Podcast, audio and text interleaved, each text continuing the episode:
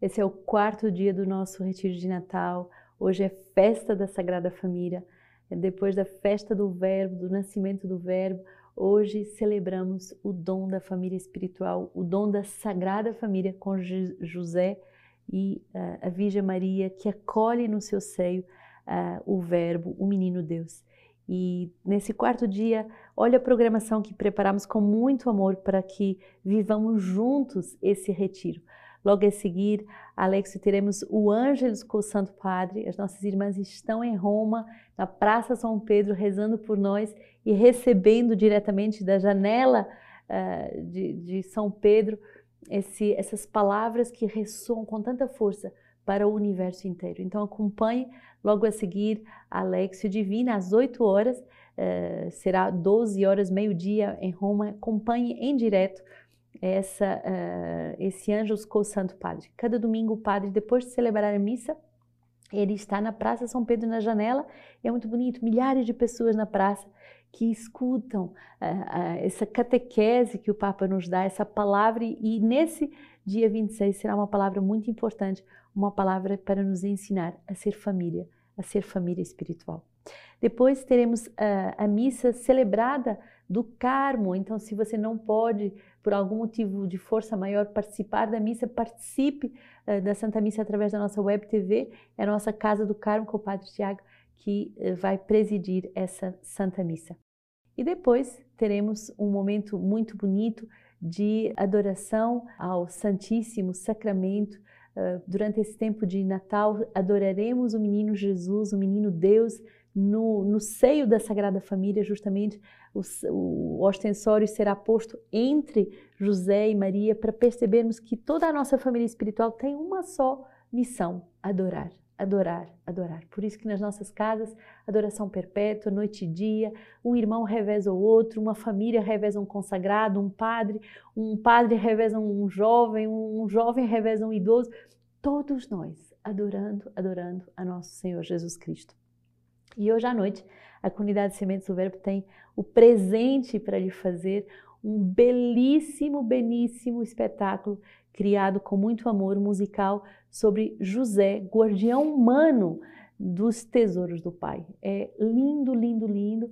Eh, eu lhe, lhe convoco a viver esse tempo em família nesse ano de São José a comunidade com muito amor, já tem apresentado em vários lugares. Eu, eu queria fazer uma turnê com toda essa equipe uh, de artes da nossa comunidade, um turnê em várias cidades. Então, se você quer que esse espetáculo vá na tua cidade, nos escreva, porque é possível sim a equipe missionária se deslocar na sua cidade. Temos feito isso. Quero organizar aqui no Rio de Janeiro também para que milhares de pessoas possam ter acesso a essa apresentação. Mas você hoje, uh, como nosso convidado, vai poder assistir em família esse musical tão bonito. Qual a palavra hoje do documento do dom da fidelidade e da alegria da perseverança? O número 101, e que vai nos falar que somos chamados a um testamento de amor. Você é chamado, eu sou chamado a darmos um único testamento, o testamento do amor. O número 101 diz assim: o quarto evangelho coloca o convite para permanecer no amor em um momento especial da vida de Jesus o que precede a paixão, enquanto ele lança para a hora prenunciada em Caná, na direção do cumprimento da sua missão e da entrega da sua vida, o evangelista João se detém na narrativa da última refeição de Jesus com os seus para extrair tesouros que iluminam a própria identidade de filho de Deus e de seus discípulos. Sentado à mesa, num clima de intimidade e de partilha, ele abre o seu coração de filho para transmitir aos discípulos, sob a forma de testamento, aquele amor que ele não somente tem e dá, mas que ele é. Um testamento de amor é aquilo que Jesus é. E você pode dizer, irmã, mas por que a senhora está meditando sobre a paixão, a última ceia, agora no tempo do Natal? Porque os dois mistérios estão juntos. Os padres da igreja dizem que o menino envolto em faixas é o Cristo que vai morrer e que está no santo sepulcro envolto em faixas. Que o menino que se entrega nos braços da mãe já é o menino Deus que estará crucificado e cuja mãe vai acolher nessa imagem fortíssima da Pietà que está uh, na Basílica São Pedro. Os dois mistérios, Natal e Paixão, estão juntos. E qual é o grande testamento que Jesus dá? É uma vida entregue por amor. Ninguém me tira a vida, eu a dou livremente.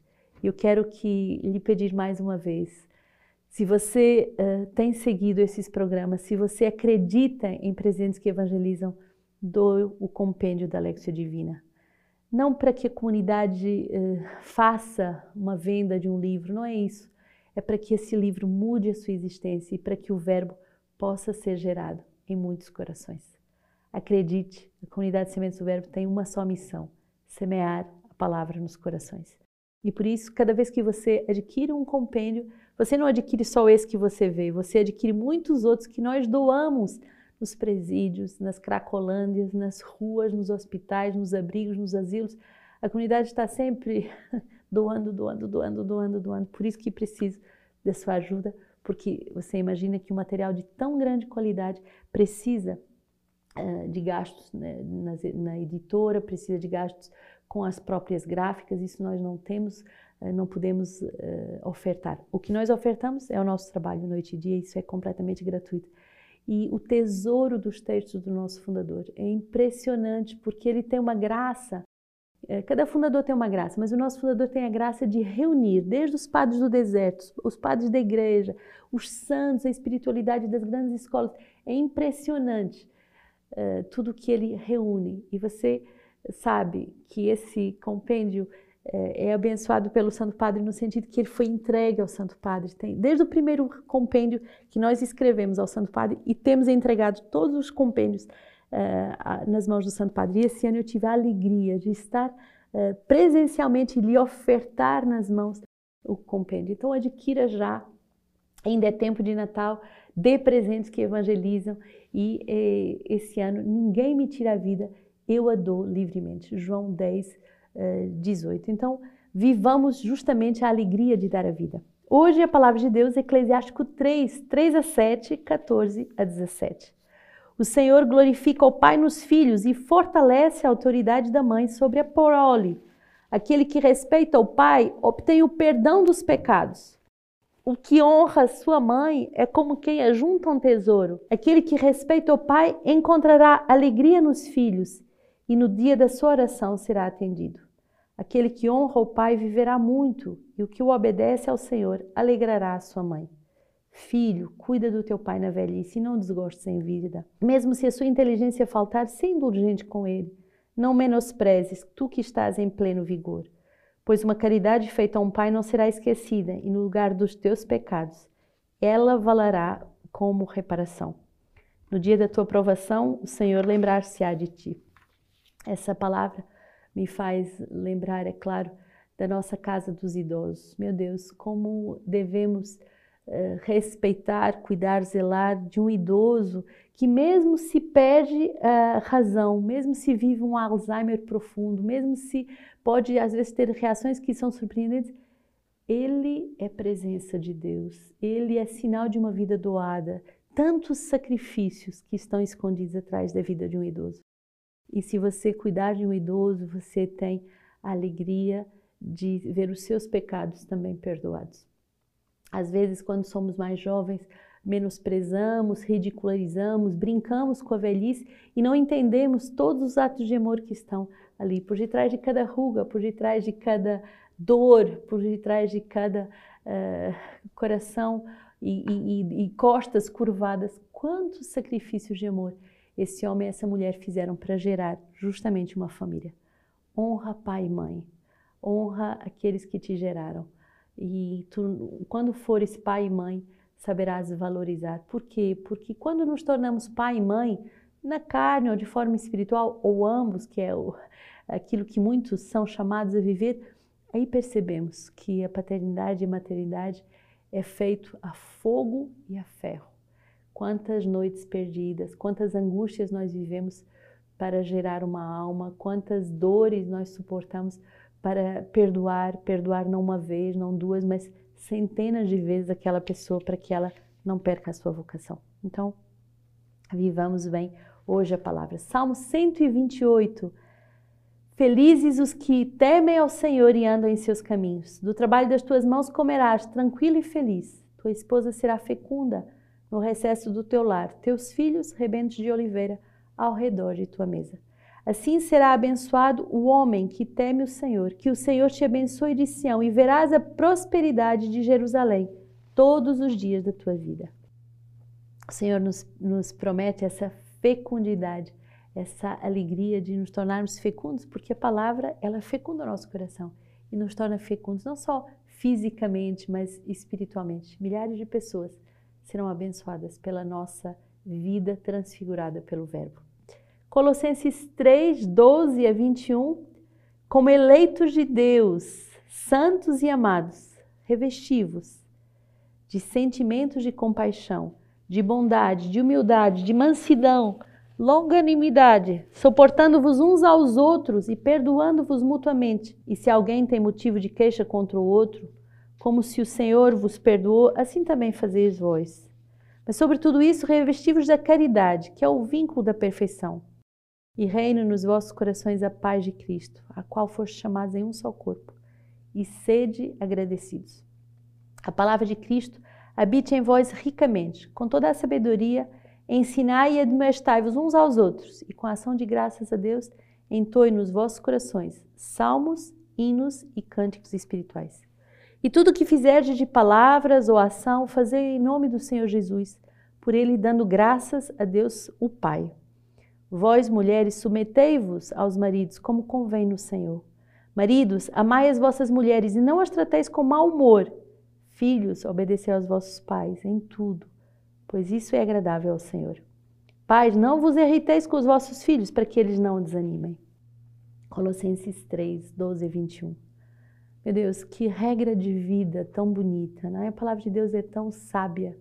Ela ensina a todos a viver essa concórdia, essa santidade na vida familiar. E na vida de uma família espiritual, o quanto nós precisamos de viver esse coração agradecido, esse coração que perdoa, esse coração que se submete, esse coração que ama, esse coração que não trata com mau humor, esse coração que obedece, esse coração que se torna agradável. Você já pensou que você deve ser agradável, amável, amoroso? Esse coração que não desanima os outros. Peçamos essa graça ao Verbo, peçamos isso à Sagrada Família, que a Sagrada Família, José e Maria, nos eduquem como família espiritual, como família humana, para nos tornarmos santos, eleitos, amados, revestidos da caridade. E hoje o Evangelho, Lucas 2, 41 a 52. Seus pais iam todos os anos para a festa da Páscoa, quando o menino completou 12 anos, como de costume, e subiram para a festa. Terminados os dias, eles voltaram, mas o menino Jesus ficou em Jerusalém, sem que seus pais o notassem. Pensando que ele estivesse na caravana, andaram ao caminho de um dia e puseram-se a, a procurá-lo entre os parentes e conhecidos. E não o encontrando, voltaram a Jerusalém à sua procura. Três dias depois, eles o encontraram no templo, sentado em meio aos doutores, ouvindo-os e interrogando-os. E todos os que o ouviam ficavam extasiados com a sua inteligência e com as suas respostas. Ao vê-los, ficaram surpresos, e sua mãe disse, lhes disse: Meu filho, por que agistes assim conosco?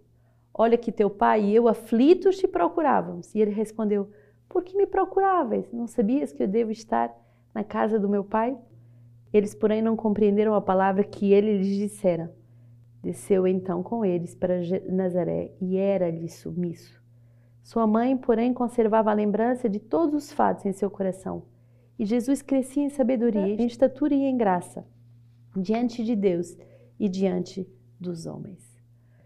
Que bonito perceber que a Virgem Maria vai verdadeiramente nos eh, ensinar a guardar todas as coisas no coração. Ela não entendeu logo a vocação do seu filho, que ultrapassava em muito a vocação só de ser o seu menino, mas ele era o Salvador. Ele tinha uma missão na casa do pai.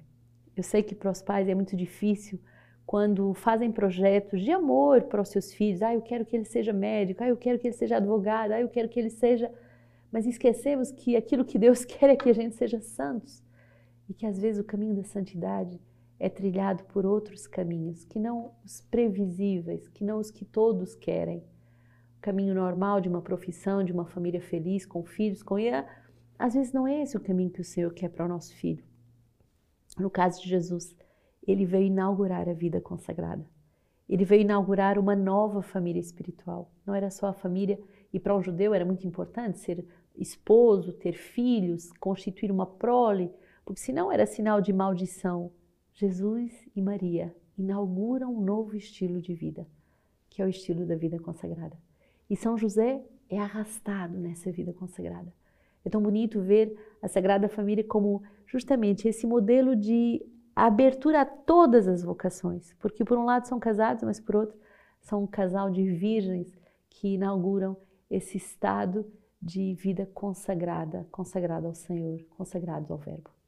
Que o Senhor nos ensine.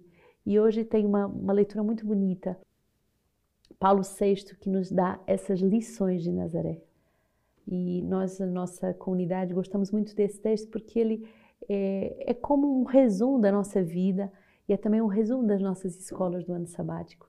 Todo mês uma nova escola começa e amanhã é, então, já, já lhe adianto, amanhã começamos a nova escola do ano sabático em Moçambique. Então, na festa de São João, vamos começar uma nova escola do ano sabático para viver justamente as lições de Nazaré. Nazaré é a escola onde se começa a compreender a vida de Jesus. É a escola do, do Evangelho. Aqui se aprende a olhar, a escutar, a meditar e a penetrar o significado tão profundo e tão misterioso desta manifestação tão simples, tão humilde e tão bela do Filho de Deus. Talvez se aprenda até insensivelmente a imitá-lo. Aqui se aprende o método que nos permitirá compreender quem é o Cristo. Aqui se descobre a necessidade de observar o quadro da sua permanência entre nós.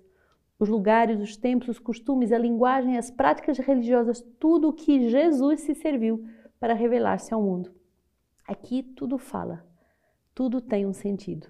Aqui nesta escola compreende-se a necessidade de uma disciplina espiritual para quem quer seguir o ensinamento do Evangelho e ser discípulo de Cristo. Oh, como gostaríamos de voltar à infância e seguir esta humilde e sublime escola de Nazaré. Como gostaríamos, junto a Maria, de recomeçar a adquirir a verdadeira ciência e elevada sabedoria das verdades divinas. Mas estamos apenas de passagem. Temos de abandonar esse desejo de continuar aqui o estudo, nunca terminado, do conhecimento do Evangelho. Não partiremos, porém, antes de colher às pressas e quase furtivamente algumas breves lições de Nazaré. Primeiro, a lição do silêncio. Que renasce em nós a estima pelo silêncio, essa admirável e indispensável condição do espírito. Em nós, assediados por tantos clamores, ruídos, gritos, em nossa vida moderna barulhenta e hipersensibilizada. O silêncio de Nazaré ensina-nos o recolhimento, a interioridade, a disposição para escutar as boas inspirações e as palavras dos verdadeiros mestres.